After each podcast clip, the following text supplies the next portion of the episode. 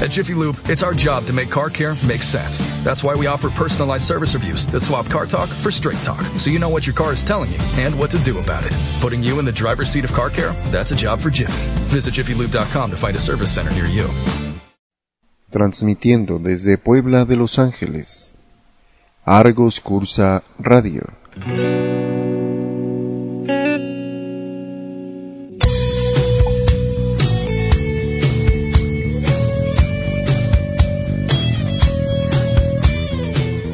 Argos Cursa Radio, para que aprenda mientras trabaja.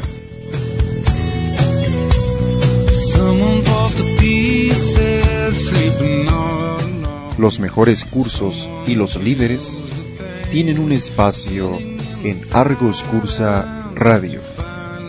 Trabajamos con usted, para usted. Argos Cursa Radio. Alianzas estratégicas que generan conocimiento. Tener una visión clara del cómo deben de hacerse las cosas.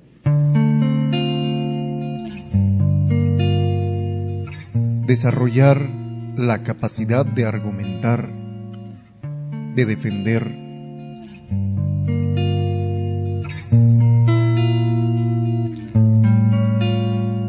mirar donde nadie más se atreve y con paso firme marcar la senda. Si usted identifica a un líder, escúchelo y no permita dejar pasar la oportunidad de preguntarle, ¿qué es lo que miras? ¿Qué es lo que miras? Visión fiscal. Escuchando lo que los líderes ven.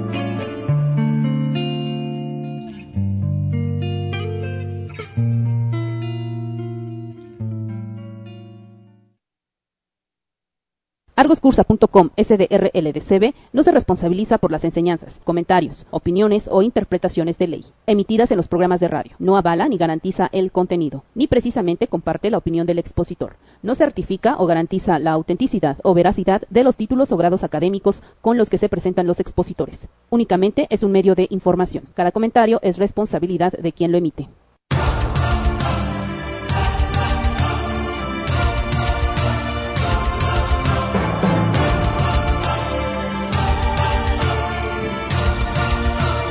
17 horas con 7 minutos, 5 de la tarde con 7 minutos.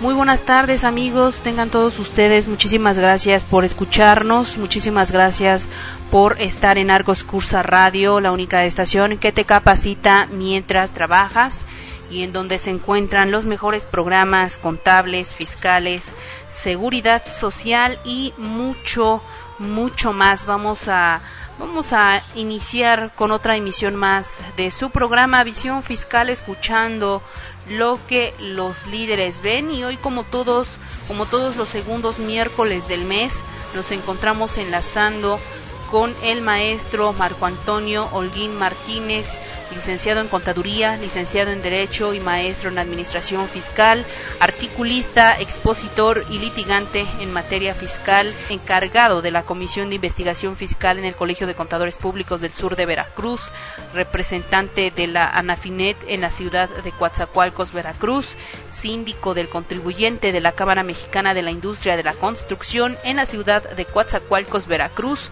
Además es asesor y consultor empresarial en despachos de y abogados en el Distrito Federal e Interior de la República.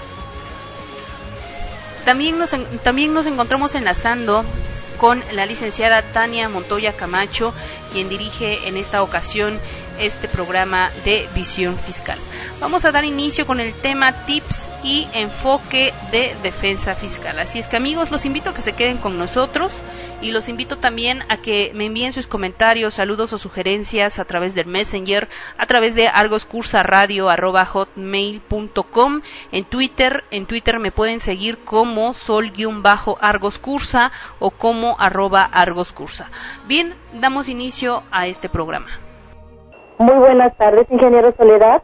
Muy buenas tardes al equipo de Argos Cursa, que siempre tan amablemente nos honra con su preferencia a todos los cibernautas, a todos nuestros radioescuchas, y como todos los segundos miércoles de cada mes nos hacen el honor de escucharnos, el día de hoy estaremos hablando de defensa fiscal contemporánea con el titular del programa, el licenciado Marco Antonio Holguín Martínez, quien en este día nos honran también con su preferencia y con su participación el licenciado en Derecho y licenciado en Psicología, así como maestro en Derecho Fiscal, licenciado Adrián Méndez Fernández, también el contador Alfonso Holguín Martínez y el licenciado en Derecho Luis Miguel Holguín Martínez. Estos eh, licenciados estarán hablando acerca de defensa fiscal contemporánea. Muy buenas tardes, maestro. ¿Cómo se encuentra el día de hoy? Buenas tardes, licenciada Tania. Buenas tardes a todo el gran equipo de Argos Cursa. Le envío un afectuoso saludo al maestro Alberto Carrasco, como siempre, a todo su equipo de colaboradores, a toda esta gente talentosa que hace posible la transmisión de estos programas, los cuales nos permiten ser coadyuvantes de la difusión de la cultura fiscal. Pues mira, Tania, que un poco quemadito, con mucha, mucha traigo la inercia todavía de las vacaciones, ¿verdad? Todavía así como que no me cae el 20, me imagino que abro los ojos y quiero ver la playa y, y ver todas esas bellezas que se dejan ver por el Caribe, ¿verdad? Pero bueno, pues aquí con muchas ganas y muchos deseos de iniciar este, este programa, eh, hemos titulado eh, este programa como con el título de defensa fiscal contemporánea o defensa o la nueva defensa fiscal o defensa fiscal novedosa, que no es inventar el hilo negro, sino solamente es adecuarnos a las circunstancias, al entorno que nos rodea. Últimamente, últimamente México ha sido motivo de recomendaciones internacionales con relación a la observancia y respeto de los derechos humanos eh, y creo que la materia fiscal no es la excepción. La materia fiscal cobra relevancia y deben de respetarse estos principios eh, constitucionales, derechos públicos subjetivos, eh, y que ahora se contemplan también, por supuesto, el respeto a los derechos humanos, tomando como base el respeto a la dignidad del individuo. Y pues bueno, me da mucho gusto porque aquí tenemos a, grandes colegas estudiosos del, derecho fiscal y de la contaduría, que nos van a hacer favor de, de, participar un, un, momento con relación a este tema. Y aquí eh, quiero ceder la palabra al licenciado Adrián Porfirio Méndez Fernández para que les dé un afectuoso saludo a todos los colegas distinguidos y amigos que nos honran con su tiempo. Licenciado, buenas tardes, ¿cómo estás? Gracias por acudir a, a esta invitación. Muy buenas tardes, maestro, y pues agradeciendo tu invitación y también al equipo de Argocursa y a todos los que nos hacen el favor de escucharnos. Y bueno, yo creo que es importante hablar de los derechos fundamentales y sobre todo ese respeto que ha sido elevado en estos momentos a un respeto constitucional y que sumamente eh, suele ser en estos momentos interesantes porque le ha dado vuelta de manera interesante por algunas situaciones que han ocurrido en nuestro país y que en algunas ocasiones por cuestiones de índole político o por relaciones o por ciertas jerarquías que tenían algunas personas no se respetaban, sin embargo México ha entrado a este movimiento o a esta sinergia de firmar los tratados internacionales que hacen de manera muy específica que se cumpla con estos derechos. Tan es así que hemos tenido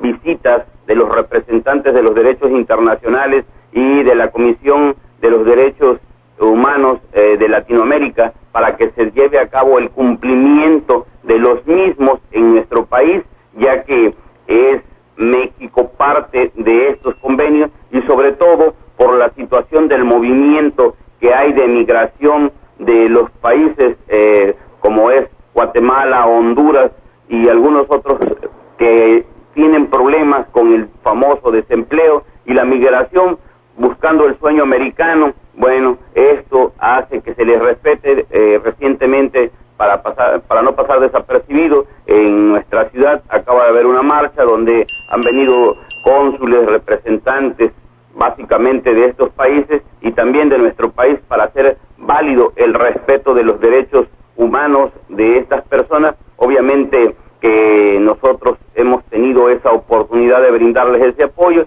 y esto permite que tenga una mayor amplitud para que haya un cumplimiento en todas las leyes y creo que México le ha dado esa a todo mundo de dar cumplimiento. Y bueno, creo que aquí se ha trabajado bastante en la legislación de esas leyes, y hay que hacerlas respetar, también es así que se ha legislado sobre todo eh, dando cumplimiento a cada una de las diferentes leyes, que hay algunas que pues no se utilizan, pero de las 200 leyes vigentes que tenemos actualmente en nuestro país, se le ha dado cumplimiento. Y bueno, esto es una aportación grandísima de nuestro país, nos falta cumplirla y obviamente ah, en algunas ocasiones tenemos estudiar para poder desglosar y entender cada uno de los conceptos que los legisladores nos quieren dar a entender y darle un cabal cumplimiento porque pues básicamente se encuentran en el derecho constitucional del cual está dividido.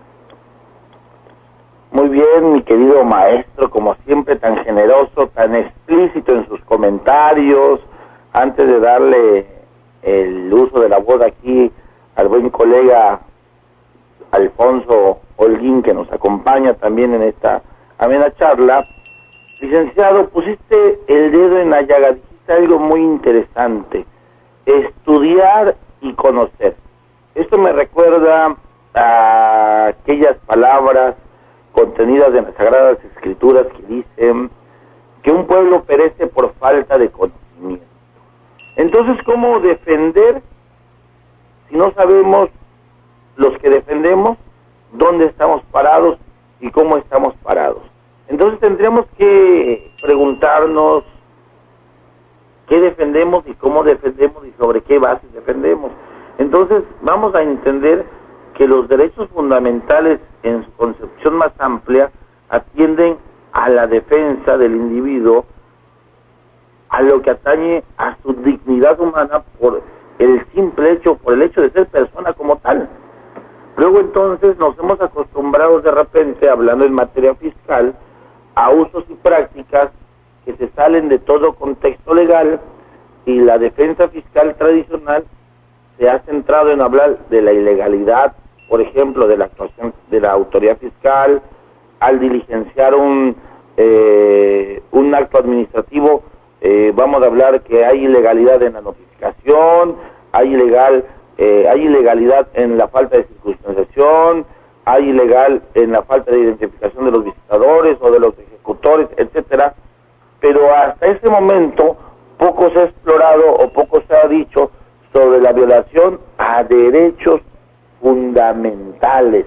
Entonces, la defensa fiscal que estamos proponiendo no es la de promover el impago de impuestos, porque sabemos que ciudadanos excepcionales cumplen a cabalidad y deben de cumplir con el pago de sus, contribuciones, atento a lo que señala el artículo 31, fracción cuarta constitucional, pero debemos de entender que si bien es cierto, se justifica que un país eh, viva de los impuestos, en este caso como el de nosotros, que se tenga la obligación de cubrir el gasto público, pero también por mucho que sea importante para el desempeño y el buen desarrollo de la economía de un país, que no debe de, ser sobre la premisa de que eh, de que sea a costa de cualquier precio, es decir, que el fin justifica los medios, me parece que no. Me parece que México ha entrado a una sinergia, como bien lo decías, mi querido maestro, donde deben de respetarse estos convenios internacionales, estos acuerdos, inclusive me atrevo a decir, ahora están reflejados en el artículo primero de la norma fundamental que contiene el respeto a los derechos fundamentales. Y vamos a hablar de, de, un derecho que podríamos que podríamos hacer valer. Me comentabas, Alfonso, una, una experiencia que tenías y que me gustaría que compartieras, y te doy el uso de la voz, con respecto a que cuando te constituyes en la oficina de algún, en la oficina del Servicio de Administración Tributaria y te solicitan alguna documentación que de acuerdo a la Ley Federal de Derechos del Contribuyente no se encuentre el contribuyente obligado a aportarla. ¿Qué, ¿Qué, te ha sucedido? ¿Qué nos has platicado? Platícame esa historia que parece que, que podemos abundar para tomar un ejemplo de, de, de cómo no se respetan en algún momento dado estos derechos fundamentales. Eh, muchas gracias, maestro. Muy buenas tardes a todos los cibernautas. Es para mí un honor poder este, compartir este momento, ¿verdad? Eh, hablábamos, como bien comentaba, distinguido maestro, de la Ley Federal de los Derechos de los Contribuyentes. Y sí, nos tocó por aquí una experiencia de, eh, de cuando ya no tenemos que aportar los documentos que obren en poder de la autoridad y hacíamos un cambio de domicilio y como bien comentaba el maestro, eh, le preguntábamos a las personas que amablemente nos atendían que teníamos derecho a no aportar los documentos que ya obraban en poder de la autoridad. Entonces ellos nos comentaban que, que no, que nos tenían que pedir la, información, ¿verdad? Y nosotros les argumentábamos lo que la Ley Federal de los Derechos del Contribuyente dice, ¿verdad? Que tenemos derecho a no aportar esos documentos, ¿no? Entonces yo le comentaba que se viola flagrantemente el Estado de Derecho, puesto que la autoridad únicamente puede hacer lo que está establecido en ley, respetar el Estado de Derecho, que es muy importante, ¿verdad? Y... Ok, ok, excelente. Entonces vemos un sencillo ejemplo, pero que ilustra de manera brillante eh, algunas de, la, de las problemáticas a las que se enfrentan día con día los contribuyentes. Pero entonces creo yo que debemos de tener presente que se deben de establecer los mecanismos para que en su caso se puedan establecer los medios de defensa respectivos. Ahora me parece que probablemente no todo tenga que recaer en un medio de defensa, porque a veces yo creo que los jefes o los titulares o las altas autoridades no tienen ni idea de lo que está sucediendo con los mandos bajos y se, y se mancha la buena imagen de nuestras altas autoridades, que yo conozco muchas muy honorables y muy empeñadas en que la política fiscal se desarrolle dentro de un estricto respeto a, la Constitución y a las leyes eh, respectivas. Entonces, en ese sentido, habría que decir al servidor público que tenemos el derecho a que la actuación de la autoridad se lleve a cabo de la forma menos onerosa, es decir, que implique un costo menor para, para el contribuyente, inclusive, eh, parafraseando al, ilustre doctor Daniel Díaz, decía que la Constitución habla de, contribuir al gasto público, no de que paguemos o gastemos por pagar impuestos. Entonces, el gastar o erogar para pagar contribuciones lo torna totalmente inconstitucional y por supuesto que esto puede en un caso extremo ocasionar consecuencias o daños trascendentales. ¿Por qué? Porque se distraen recursos para el caso de una persona eh, o de una empresa que pueden ser utilizados para el pago de nóminas, de salarios, eh, etcétera. Eh, ¿Qué te parece, Tania? Ok, maestro, me parecen muy puntuales sus comentarios. Eh, a continuación iremos a unos cortes comerciales y regresamos inmediatamente con esta interesante y enriquecedora charla. Desde Puebla, de Los Ángeles, está usted escuchando Argos Cursa Radio. Yo he aprendido a través de Argos Cursa Radio, es la mejor opción. Para que usted aprenda mientras trabaja.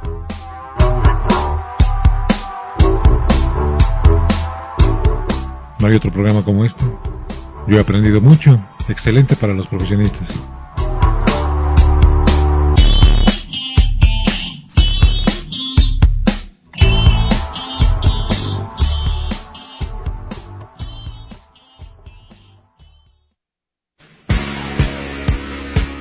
¿Necesita administrar y mejorar la organización de su empresa?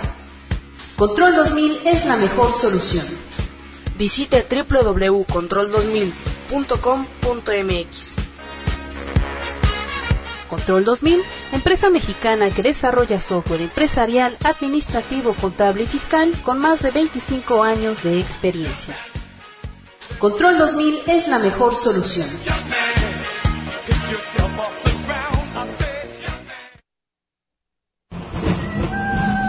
Para Moisés, los diez mandamientos. Para Gandhi, los derechos humanos. Para los expertos en leyes, Ediciones Fiscales y SED, tu mejor opción. Adquiere tu agenda fiscal y leyes jurídicas en las principales librerías.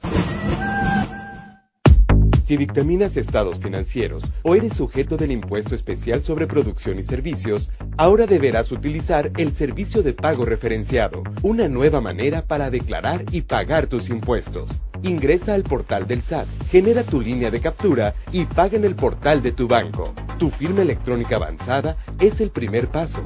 Obténla o renuévala. Más información en sat.gov.mx. Cumplir nos beneficia a todos.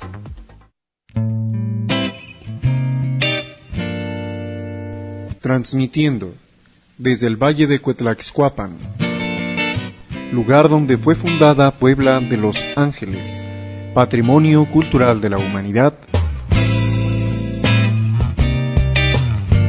Argos Cursa Radio, para que aprendas mientras trabajas.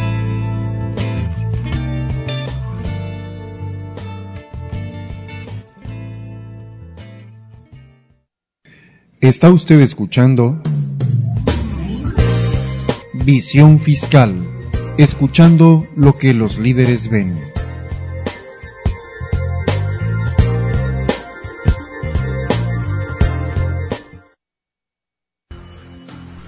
Aquí estamos de regreso, 17 horas con 27 minutos. Muchísimas gracias amigos por continuar en Argos Cursa Radio, la única estación que te capacita mientras trabajas y en donde se encuentran los mejores programas contables, fiscales, seguridad social y mucho, mucho más. Vamos a continuar con el programa Visión Fiscal escuchando lo que los líderes ven.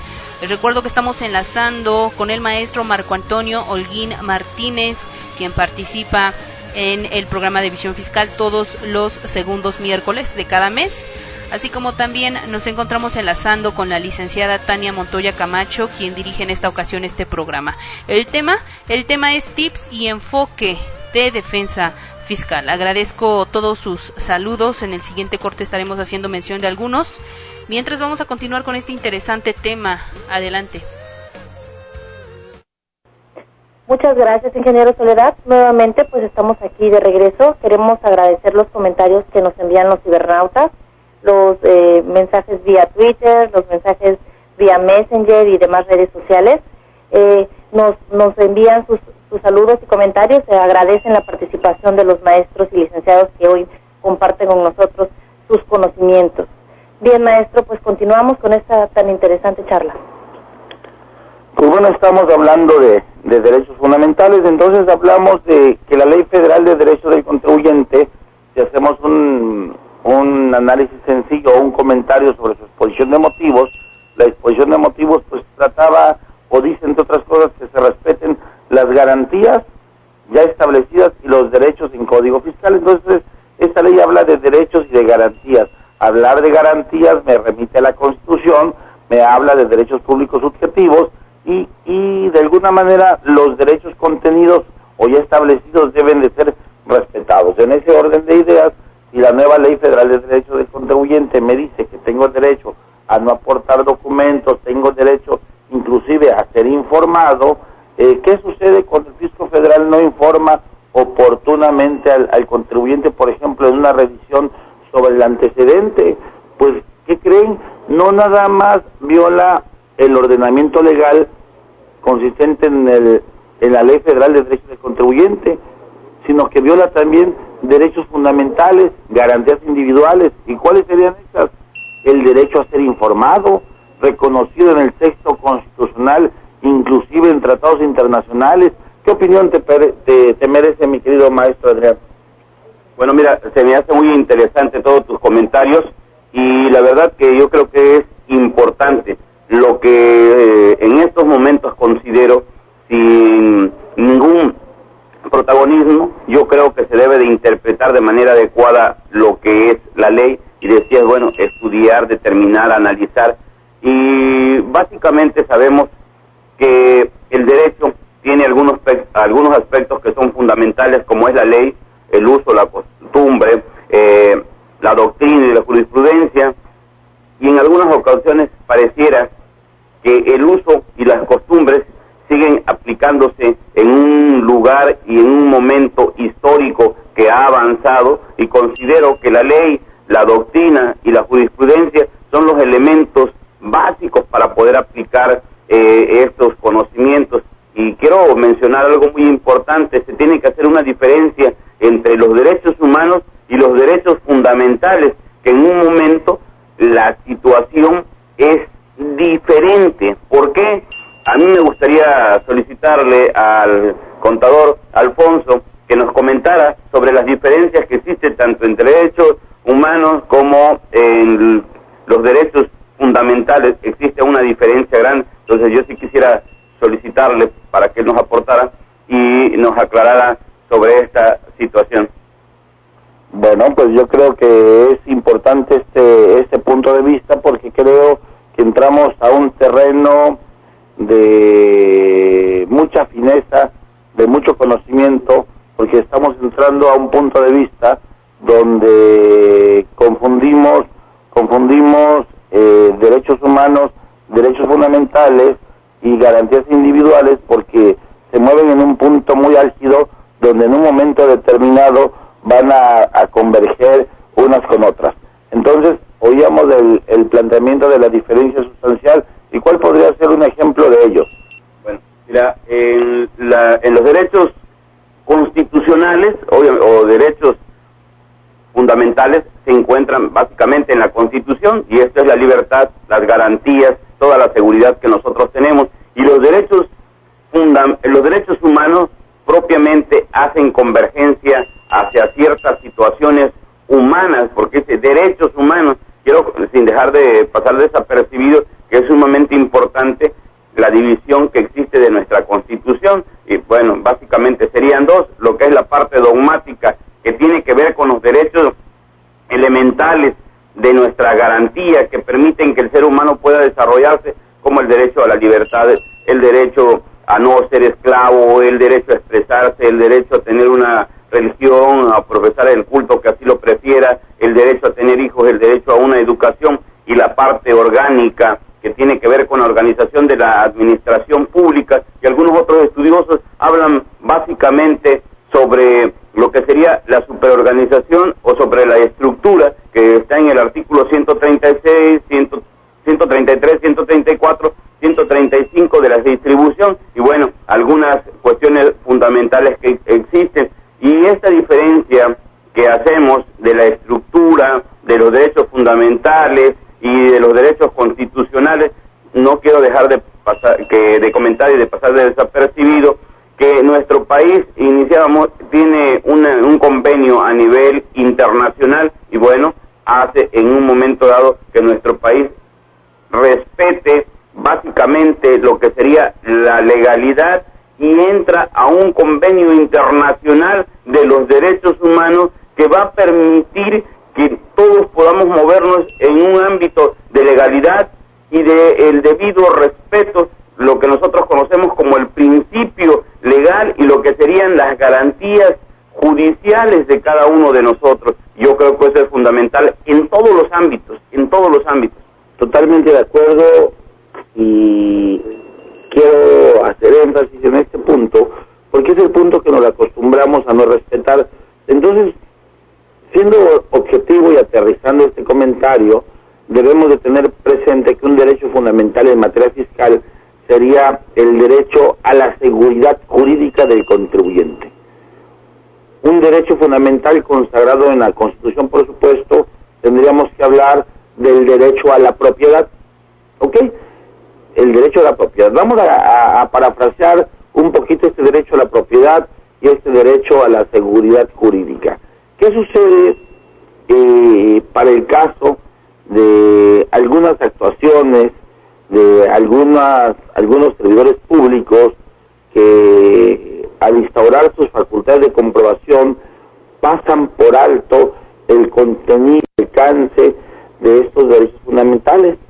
Voy a hablar de la seguridad jurídica, que no es otra cosa más que, eh, que no es otra cosa, dicho en palabras sencillas, que entender que el Estado va a proveer los mecanismos necesarios y va a hacer que se respeten en el mejor de los casos los derechos y garantías básicas del contribuyente o del gobernado para tener la seguridad que en el mejor de los casos no se cometerán abusos o arbitrariedades. Entonces pongamos el ejemplo del inicio de una visita domiciliaria.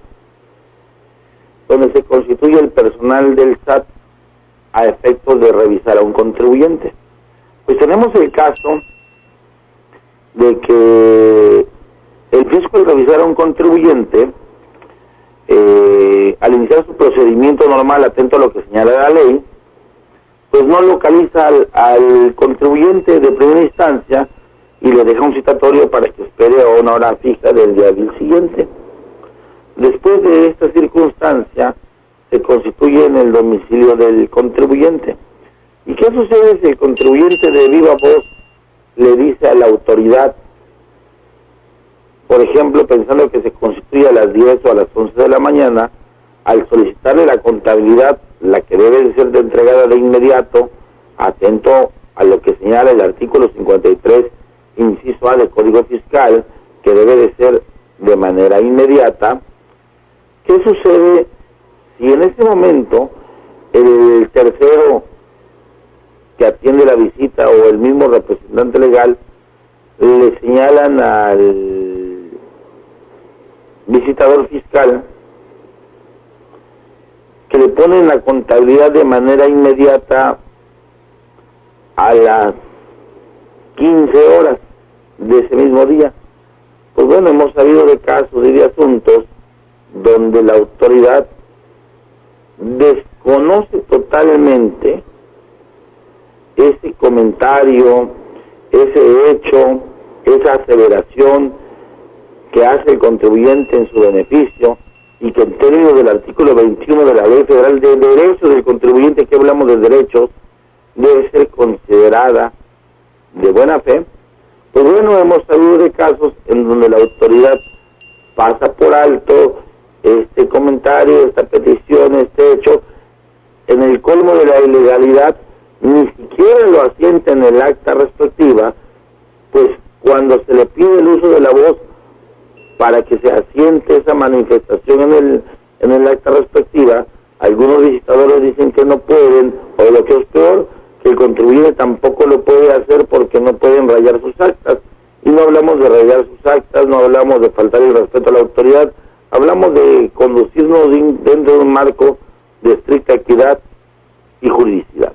Entonces, en ese sentido, retomando el ejemplo que ponía para evidenciar la violación a derechos fundamentales, en este caso, aquí existe un derecho de seguridad jurídica, pues la autoridad hace caso omiso de la petición o del planteamiento del contribuyente o del tercero para poner la, la contabilidad a disposición a las 15 horas, para el caso que dije, la contabilidad, argumentando que de acuerdo a la norma, la contabilidad debe ser entregada de inmediato.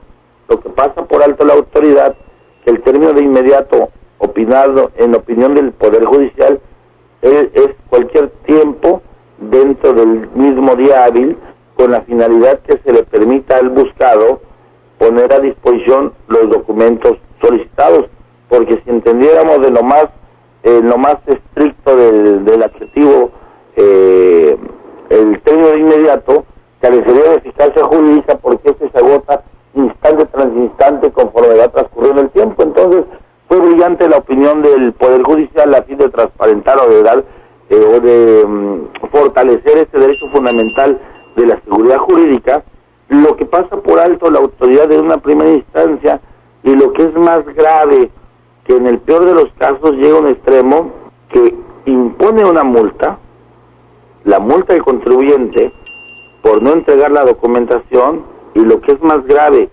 que esa multa, si no se paga o si no se impugna, corre el riesgo de que el contribuyente sea embargado por la propia autoridad, quien en ese momento se convierte juez y parte. Y lo que es más grave, lo que es más grave, hablando de la violación a derechos fundamentales, se le está exigiendo al contribuyente que entregue información sobre la base de la coacción, es decir, que entregue documentos los que va a utilizar la autoridad para determinarle un crédito fiscal y en el peor de los casos incriminarlo por la comisión de un delito fiscal. Eso es un ejemplo de cómo se violentan estos derechos fundamentales consagrados en la norma fundamental y el derecho específicamente que tiene que ver es el derecho a la seguridad jurídica. Y por ejemplo, cuando se le embarga a un, a un contribuyente bienes en un procedimiento desprovisto de todo soporte jurídico, pues se violan normas esenciales del procedimiento reconocidos ya por la jurisprudencia del Poder Judicial. ¿Qué opinión te merece, maestro Adrián?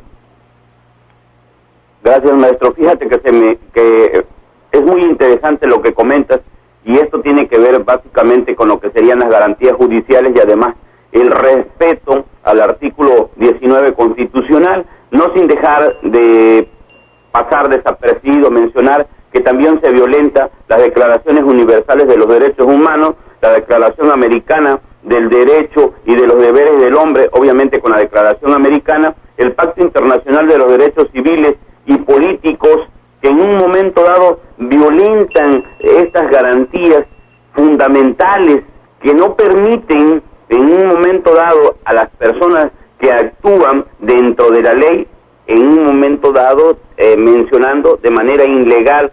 ¿Por qué esto, con todo respeto, como mencionabas, es falta de conocimiento en algunas ocasiones y de ese, ese vacío hace que actúen de manera indebida, sin querer, de manera indirecta, sale un costo al Estado y además de que perjudica las empresas debidamente establecidas en el marco de la ley, violentando no tan solo de manera específica la ley eh, fiscal, sino también los derechos y las garantías y todo un proceso que en un momento dado afectaría de manera específica la relación de Estado, ciudadano, de los funcionarios, de los profesionistas que actúan. ¿Por qué nosotros sabemos que todas las personas en un momento dado tienen derecho a recurrir ante los tribunales para hacer valer sus derechos debidamente? Entonces la actuación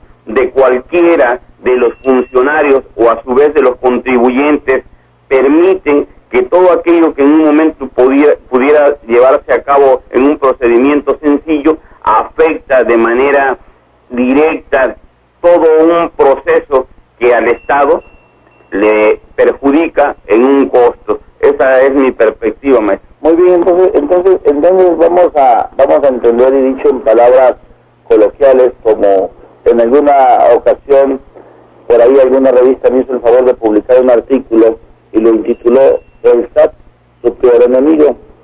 O sea que vamos a entender que cuando la autoridad no respeta eh, el personal que encarna la voluntad de la autoridad, no respeta lo contenido en la ley, y cuando hablamos de la ley hablamos de un concepto muy amplio porque habemos de entender a legislación inclusive este, mm, con cinta internacional, ¿por qué no decirlo?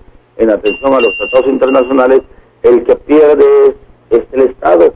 Y entonces creo yo que deberíamos de pensar en encuadrar la responsabilidad a los servidores públicos que por eh, circunstancias propias de su actividad que salen de todo contexto de legalidad y que inclusive pueden incurrir en dolo, mala fe por qué no, en la comisión de un delito, pues deberían de ser los responsables de pagar al fisco federal las cantidades que no pudieron ser eh, recaudadas o cobradas o obtenidas como consecuencia, en palabras sencillas, de una mala tarea elaborada por eh, algunos servidores públicos. En este caso, algunos visitadores, o vamos a hablar del caso del personal de la Administración Local de Recaudación, cuando al diligenciar algún procedimiento de cobro lo hace fuera de todo contexto legal, y al acudir a un medio de defensa, se desprende de la esfera jurídica del contribuyente la carga de contribuir al Estado, ya sea por alguna cantidad determinada por el fisco o autodeterminada. ¿Qué te parece este comentario, señora Tania? Muy bien, maestro, me parece muy puntual. A continuación, eh, estamos eh, mandando en nuestro último corte comercial y, y volvemos nuevamente eh, con nuestros invitados de lujo. Está usted escuchando Visión Fiscal, escuchando lo que los líderes ven.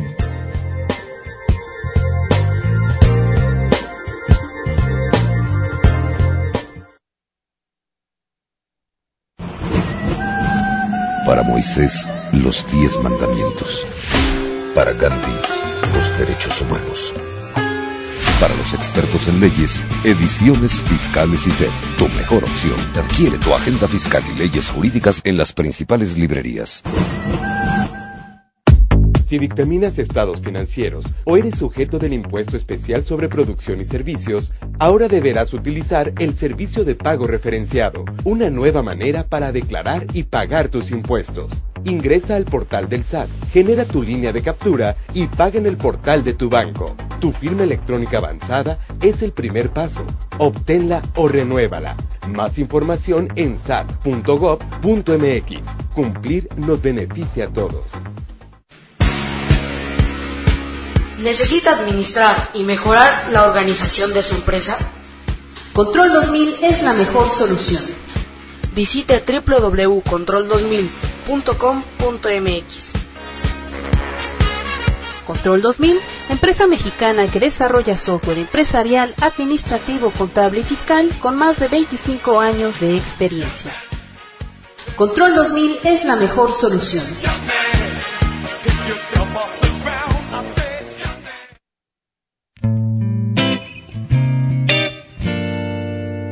transmitiendo desde el Valle de Cuetlaxcuapan, lugar donde fue fundada Puebla de los Ángeles, Patrimonio Cultural de la Humanidad.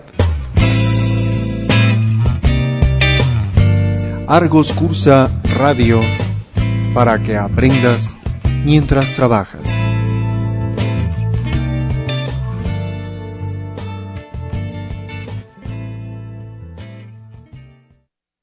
Está usted escuchando Visión Fiscal, escuchando lo que los líderes ven.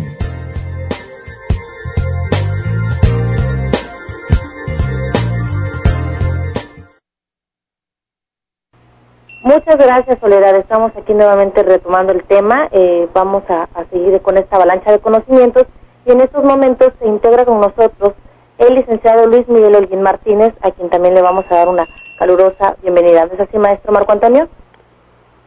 Muchas gracias. Pues bueno, eh, en verdad es un lujo contar aquí con la presencia del licenciado Luis Miguel Holguín, quien goza de un sinfín de sentencias favorables, eh, litigadas eh, por él y de estrategias llevadas a cabo que son el producto de un amplio y exhaustivo estudio de la materia fiscal. Pues bueno, decidido licenciado, hablábamos eh, de la importancia y trascendencia que tiene eh, que en la actualidad la defensa fiscal se elabore con un enfoque garantista, con un enfoque eh, donde prevalezca el respeto a los derechos fundamentales, porque siempre hemos hablado de, de evidenciar las ilegalidades de la actualidad fiscal o hablar de violaciones de las garantías de seguridad jurídica, pero no lo hemos hecho con un enfoque que tenga que ver con el respeto a derechos fundamentales, aprovechando la reforma constitucional que tenemos de su artículo primero, que reconoce ya los, los derechos humanos, y hablábamos en específico, para efecto de que alguien diga, bueno, ¿a qué derechos fundamentales se, se refieren? Pues vamos a hablar el derecho a la seguridad jurídica, que es muy amplio, el derecho a la propiedad, eh, el, derecho a la salud, etcétera. Luego entonces eh, hemos observado que en la práctica eh, se pasan por alto estos esos postulados de tal manera que se consideran ya como una práctica normal y acertada, lo que yo creo que todo abogado o todo buen abogado que se precie de serlo no debe de perderse en el desierto, sino que debe de centrar su defensa, entre otras cosas, en demostrar la inocencia de su cliente y sobre todo evidenciar la violación a estos derechos fundamentales en materia fiscal. ¿Qué opinión te merece, distinguido abogado? Pues, eh, mi estimado Marco Antonio, este, me parece que se ha abierto una puerta de gran trascendencia en materia jurídica, puesto como lo mencionabas anteriormente, las reformas este, el pasado mes de junio este, referente a, a, derechos humanos referente a la Constitución, este, abre la puerta, sin duda no nada más se modifica el artículo primero, sino que se hace una serie de modificaciones a los artículos, si nos podemos dar cuenta y ahí en la ahí en la página de la Suprema Corte de Justicia de la Nación podemos ver que no nada más se modifica el artículo primero, sino existe una serie de modificaciones a artículos eh, donde nos podemos percatar que se eh, incluye este término eh, que está sonando mucho, derechos humanos. ¿Qué tiene que ver derechos humanos? Se ha abierto la puerta, escuchamos, ¿verdad? en las noticias, escuchamos a través de la Corte, escuchamos hoy en día los derechos fundamentales, los derechos del hombre, y se está abriendo una puerta a que no solo tengamos en cuenta mm, como normalmente a veces venimos pensando en los en los principios de libertad, en los principios de seguridad jurídica, sino que se abre una puerta más allá, más allá de, lejos de los principios que ya conocemos, pero los derechos humanos, los derechos fundamentales del hombre, abre una puerta muy grande y podemos ver que nuestro país ha celebrado diversos tratados internacionales y hoy por hoy la autoridad, eh, al emitir una sentencia por jurisprudencia de la Suprema Corte de Justicia de la Nación, hace eh, a nuestros eh, jueces y magistrados este, una, una observación de manera obligatoria que todos aquellos tratados de los que México ha firmado y ha, formado parte, pues tienen que, que tienen un peso ya en nuestro sistema jurídico, o sea, no, no están eh, firmados nada más para como cultura general, sino forma parte ya de las sentencias hoy en día. Y muchas de las de las sentencias que se han obtenido, ¿verdad? Por, por diversos abogados, eh, ya están haciendo hincapié eh, a los derechos fundamentales. Para mí se abre una puerta muy interesante, muy amplia. Tratadistas tenemos, por ejemplo, Ferrayoli con su tratado de, de derecho y razón, con el sistema garantista, y se ha abierto la puerta desde mi particular punto de vista a, a, otros asuntos que podemos seguir implementando para una mejor defensa, sin duda. Muy bien, entonces yo creo que este, eh, yo creo que en este contexto estamos en pañales todavía. Vamos a ver los siguientes años los precedentes que vamos a encontrar en materia fiscal y yo pongo un, un, ejemplo. Eh, oía yo un caso que resuelve un tribunal europeo. Imaginemos cómo se resolvería en México, donde una pareja decide ya no ser pareja. No nos dice el ejemplo que tan pareja es, si es hombre con hombre, mujer con mujer, pero acordémonos que está prohibida la discriminación para tal efecto. El punto es que llega al tribunal, el tribunal tiene que dilucidar quién se queda con el perro Sí, sí, ¿quién se queda con el perro? Y habrá argumentado alguna pareja es que yo me encariñé con el animalito, hablaba del perro, por supuesto, ¿verdad? O, viceversa. Imagínense dilucidar esa situación en nuestro país. Yo creo que todavía a muchos de nosotros no nos cabe o estará fuera de todo contexto, o no faltará quien, como me dijo en una ocasión en una plática, mejor que busquen a un taquero, no a un juez, ¿verdad? Digo, debido de bastante humor negro, pero el punto es que estamos viendo cosas novedosas que podrán parecer, permítanme el adjetivo, como jalar de los cabellos, pero están, están sucediendo, el derecho está evolucionando, las sociedades evolucionan. Nada más por comentar un tópico, lo hemos dicho en algunos foros, los documentos endosables por excelencia de acuerdo a la Ley General de Títulos de Operaciones de Crédito son los señalados en dicha ley y de repente observamos que es práctica común y generalizada y cuando Juanito le vende a Panchito un vehículo, le endosa la factura. ¿Será el mismo efecto? ¿La factura será un título de crédito? Pues seguro que no. Entonces creo yo que aún hay cosas que tienen que armonizarse. Me queda claro que se expresa la voluntad, me queda claro que se expresa consentimiento, salvo prueba en contrario, etcétera, etcétera, etcétera. Pero son las cosas que debemos de, debemos de tener presente. Y un ejemplo de ello, cuando hablo del derecho a la información, a ver qué opinión te merece, mi querido abogado, es, yo le digo al, al administrador local de auditoría fiscal, Mi señor, con las muestras de respeto y de manera pacífica, atento a lo que señala el octavo constitucional, deme a conocer el antecedente de la revisión, con la finalidad de que pueda hacer o materializar el derecho contenido en el 12 y 13 de la Ley Federal de Derecho de Contribuyente y el segundo de su correlativa fracción, consistente en autocorregirme. ¿Y qué pasa si el local de auditoría no me contesta o me dicen que es secreto de Estado o que eso no puede hacerlo? ¿No te parece que existe una violación evidente, entre otras cosas? Primero a la ley y a derechos fundamentales porque, entre otras cosas, no me está dando la oportunidad de tener acceso a una información que no está clasificada como de seguridad nacional.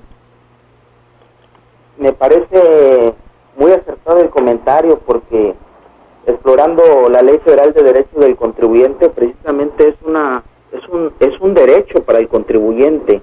Mm, a veces la autoridad considera que esa información es eh, es confidencial acorde a lo que estipula el Código Fiscal de la Federación, pero el expediente y, y todo lo que tiene que ver es propio del contribuyente. En términos del artículo octavo constitucional, yo coincido plenamente contigo que el contribuyente eh, tiene el derecho, ¿verdad?, a autocorregirse y hasta a, contempla ahí unos porcentajes de multas si te corriges durante el desarrollo de la visita o si te, te corriges una vez notificado el oficio de observaciones o la última acta parcial. Sin duda es un derecho y, y, y la autoridad, en mi apreciación personal, debiera, debiera porque hay una ley federal que le que le permite, que le da facultades al contribuyente para que pueda autocorregirse, sin duda, sin duda. No, no, no están contenidas dentro de una información relegada o, o catalogada, por así, confidencial, por, puesto que es propio del contribuyente. Hoy el expediente eh, del contribuyente viene a formar parte hasta en un proceso litigioso, o sea, sin duda, un proceso penal. Entonces, estaremos hablando, y sería tema de otros programas, que probablemente el servidor público podría estar cometiendo hasta un delito, porque la ley se lo, se lo la ley le otorga o le da la obligación, en su caso, no vamos lejos, la propia constitución de contestarnos en un breve tiempo y el breve tiempo no se confunda, no en todos los casos debe de atenerse a la negativa ficta este, que habla de los de los tres meses, porque hay asuntos que, dada su trascendencia o su envergadura, pueden ser resueltos de manera sencilla y práctica. Pero bueno, eh, nos iban a hacer algún comentario, Tania, ¿verdad? Así es, maestro. Desafortunadamente el tiempo se nos ha agotado. Sin embargo, queremos agradecer de manera muy especial a quienes el día de hoy integraron eh, nuestra mesa redonda, eh, muy especialmente el licenciado Adrián Méndez Fernández, licenciado Luis Miguel Olguín Martínez, contador Alfonso Olguín Martínez, eh, quienes nos hicieron el honor de acompañarnos. Eh, pues bien, maestro, como, como le repito, se nos acaba el tiempo y no sé si tenga algún último aporte que hacernos. Pues yo quisiera comprometer aquí a los colegas a que nos acompañaran el próximo miércoles, que es el segundo miércoles, si el alemán no me traiciona, ¿verdad? De cada mes, para que tuvieran la bondad y la gentileza de acompañarnos, nos compartieran de sus experiencias. Eh, sería el miércoles 14 de septiembre, aprovechando que eh, estos titanes del derecho de la contaduría están por terminar su maestría en el INACIPE en cuestión de cuestiones de derecho penal, para que nos compartan algunos de sus enfoques que puedan ser utilizados para hacer verdaderos blindajes para los contribuyentes e inclusive, ¿por qué no?, exhortar a aquellos que están fuera de la ley que se involucren a la ley y que paguen sus impuestos, porque un país vive de los impuestos, pero no sobre la base de la arbitrariedad y los impuestos no es lo único ni es la absoluta base para que un país tenga desarrollo económico y en el mismo orden de ideas se exija la responsabilidad respectiva y correlativa al servidor público que haga abuso de autoridad. No me queda más que agradecer de nueva cuenta y nos vemos primero Dios el próximo miércoles comprometiendo aquí a nuestro distinguido panel de invitados. Buenas tardes. Eh, agradecemos nuevamente los mensajes enviados por los cibernautas, dejamos los eh, correos de contacto holguín2872 arroba hotmail, eh, también buscándonos en Twitter y en Facebook como Holguín eh, Fiscal, arroba Holguín Fiscal y Marco Holguín en Facebook. Eh, por nuestra parte es todo y una excelente tarde. Gracias.